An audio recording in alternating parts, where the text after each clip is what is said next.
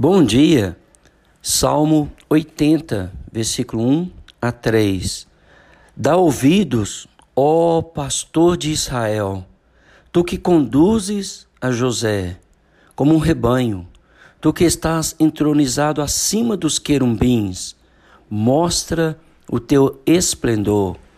Perante Efraim, Benjamim e Manassés. Desperta o teu poder e vem salvar-nos. Restaura-nos, ó Deus. Faz resplandecer o teu rosto e seremos salvos. Então, o salmista começa com um apelo a Deus, para que Deus pudesse restaurá-los, salvá-los e abençoá-los.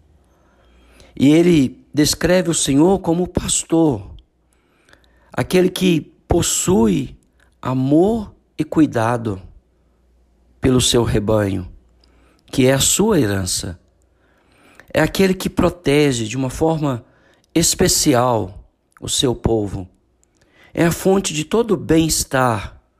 É o suprimento de cada necessidade de suas ovelhas.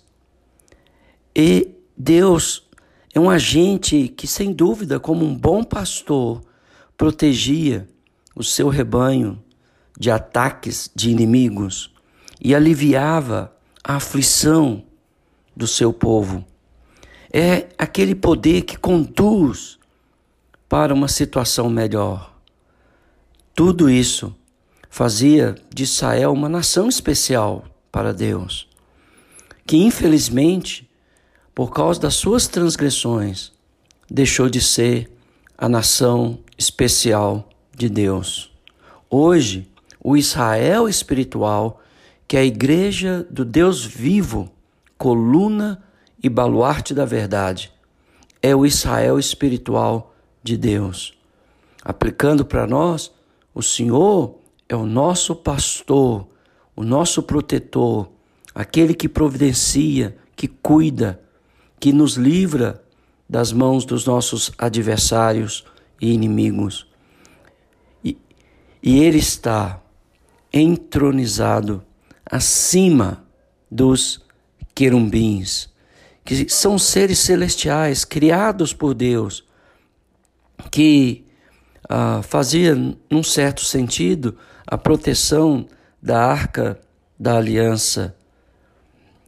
Voltando para o contexto dos Salmos, que era em voga Israel física, o salmista cita algumas das tribos de Israel uh, como parte de todo Israel. Cita Efraim, uma das maiores tribos né, da nação de Israel, Benjamim, Manassés, uh, eles são citados para descrever toda a nação de Israel. Mas o salmista pede a Deus: desperta o teu poder e salva-nos, restaura-nos, faz resplandecer o teu rosto e seremos salvos. O salmista clama pela restauração de Israel, com a face brilhante do Senhor, essa face gloriosa que ajudaria Israel a escapar do seu inimigo que causou transtorno e dano à vinha do Senhor. Porque esse salmo continua e descreve Israel como a vinha do Senhor que foi assolada. Mas antes da destruição, descreve o cuidado de Deus sobre esta vinha. E aí então o salmista continua a falar nos versos 4: Ó Senhor Deus dos exércitos, dar-lhes a comer pão de lágrimas e a beber copioso pranto, ou seja, pão de tristeza, pão de dor.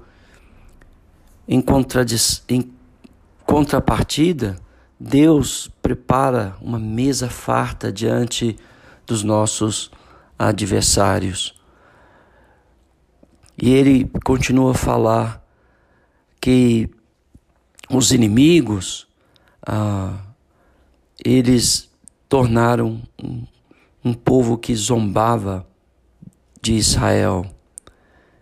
E ele clama o Senhor novamente no verso 7: Restaura-nos, ó Deus dos exércitos, faz resplandecer o teu rosto e seremos salvos. Eu sei que o sol da justiça brilhou sobre nós e nos resgatou do império das trevas e nos transportou para o reino do seu amado Filho, nosso Senhor Jesus Cristo. Este sol da justiça nos tirou da sombra da morte e nos fez assentar nos lugares celestiais em Cristo. Este sol da justiça que nós conhecemos fez resplandecer sobre nós o seu rosto e a sua glória, e nos concedeu o seu Espírito, que nos concede a unção, a verdadeira unção, para vivermos em santidade, em verdade, em pureza, em justiça. E este sol da justiça, esse rosto glorioso que o salmista está clamando que viesse sobre eles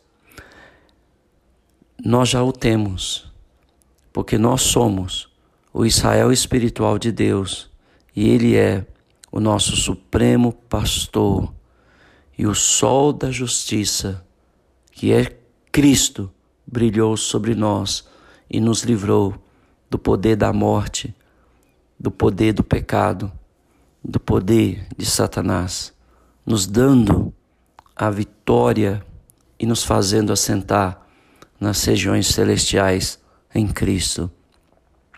Enquanto vivemos nesse mundo, devemos ser responsáveis com todas as atividades que vêm sobre nós, mas sempre olhando para o alto, de onde vem o nosso socorro, a nossa esperança.